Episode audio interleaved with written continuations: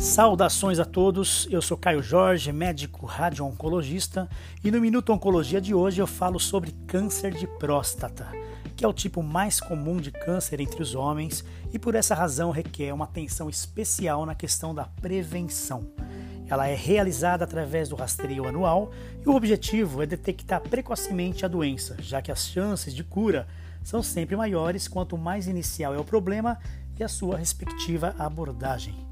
Então, de forma geral, todos os homens a partir dos 50 anos de idade devem iniciar a prevenção. A exceção se dá em relação aos homens de cor negra e homens que tenham ou tiveram algum parente de primeiro grau com câncer de próstata, que devem iniciar mais precocemente o rastreio por volta ali dos 45 anos.